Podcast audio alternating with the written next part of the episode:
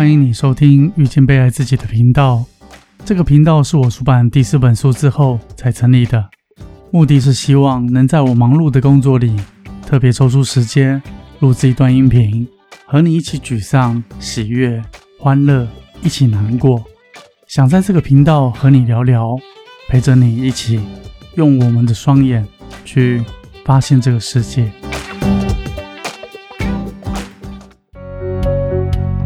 嗨，我是子言。台湾的听众们去打新冠肺炎疫苗了吗？记得要登记，赶快去打疫苗，保护自己也保护家人。昨天某一位男生写 Line 讯息，诉说他自己的老婆非常的爱抱怨，又爱碎碎念。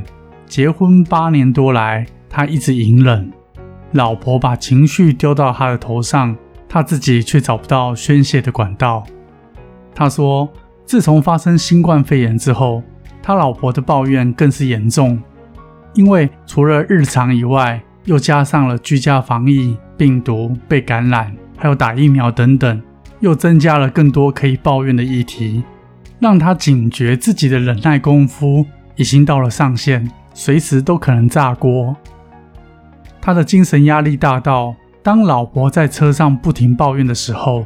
他会想要吞掉汽车的整个方向盘。当老婆在家里抱怨的时候，他会想撞墙，会想吞掉零食的包装袋，会想把自己塞到鞋柜里，会想把自己灌醉。今天我们就来谈谈如何与爱抱怨的人相处。爱抱怨的人到底怎么了？刚才这位听众的痛苦求助，我听完之后，还是要呼吁：别伤害自己。虽然研究人员曾经在哺乳类的鲸鱼肚子里寻获塑胶袋，但毕竟这属于误食。人类如果误食，严重的会致命。我相信长时间过度压抑的人，容易莫名出现难以置信的心理想法。抱怨大致上有道人长短的抱怨，没有意义的抱怨，对时事不满的抱怨，任何的一种抱怨。为了想抱怨而抱怨，都只是为了宣泄情绪的目的。对某些人来说，甚至已经成为了某一种特殊的对话方式，变成一种不自觉的习惯。那爱抱怨的人到底发生了什么事呢？爱抱怨的人通常在成长过程里压抑了自己不被满足的部分，成年后透过抱怨来平衡内心的不舒服、不被满足的感受。另外，当我们对某个人或某件事产生偏见的时候，往往会不自觉地寻找对方或是事件的蛛丝马迹，借此来佐证或壮大自己的观点，用抱怨来评论。例如，你看吧，我就说那种人恶心至极，你看看，真的被我说对了。类似的这种抱怨，企图向旁人证明自己的观点，渴望获得他人的支持。一旦习惯这种想法的时候，我们就无法看到对方的优点，也无法进一步的让自己成长，也无法建立良好的人际关系，根本是得不偿失。就好比你抱怨一条鱼的鱼刺太多，那么你永远无法享受到这条鱼的美味。我的看法是，世界上你觉得再坏的人，你觉得再烂的人，都拥有着我们所没有的优点。然而，这些优点甚至用尽一辈子，我们可能都还学不会。别看清每个生存在这世界上的人，所以千万别用抱怨来证明自己的优秀啊！那是可怕的陷阱，让你真正的万劫不复，永远只能固步自封。过度爱抱怨，更麻烦的地方是会扭曲、破坏我们的人际关系。或者说，只能结交到自己相似爱抱怨的朋友，因为普通人无法理解爱抱怨人的苦衷，不想被爱抱怨的人过度消耗，进而选择远离爱抱怨的人。我们刚刚提到，爱抱怨的人通常是在成长过程中压抑了自己没有被满足的部分，成年后透过抱怨来平衡内心的不舒服、不被满足的感受，发牢骚、爱抱怨。虽然能宣泄心中的不满，暂时缓解内心的不被满足，但是无法真正的根除这个问题。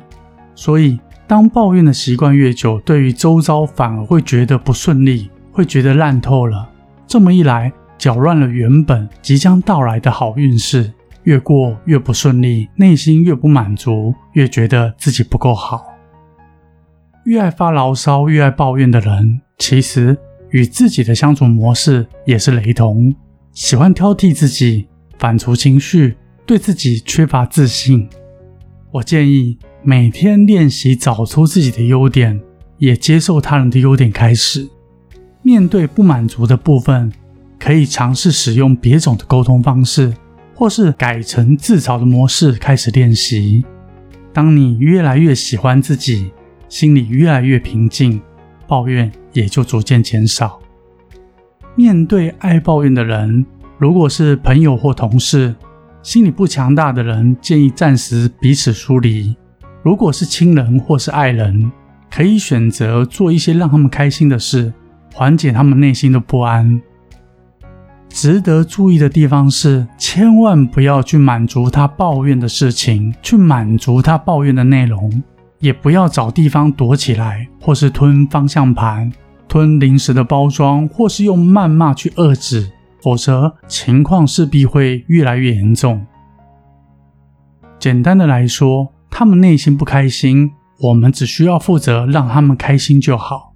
应该满足他抱怨以外的事情，转移他们内心的焦虑。你的内心越是稳定、淡定，爱抱怨的人会越觉得无趣，也会减少爱抱怨的习惯。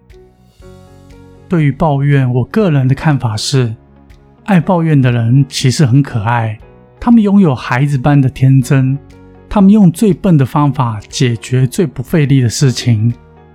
如果你是和爱发牢骚、爱抱怨的人相处，我们要有耐心，像家长一样的善待他们，静静的看着他们那张天真无邪、爱发牢骚、爱抱怨的脸庞，你会发现，怎么会有人可以笨得这么可爱？最后，我想给写讯息来的先生：明天的太阳还等待着你，千万别像金鱼一样吞垃圾袋。抱怨无法让你改变世界。也无法改变任何人，不如收回我们的天真，准备做一名成熟的大人吧。我愿和你一起转变。很高兴是缘分让我在这里遇见了你。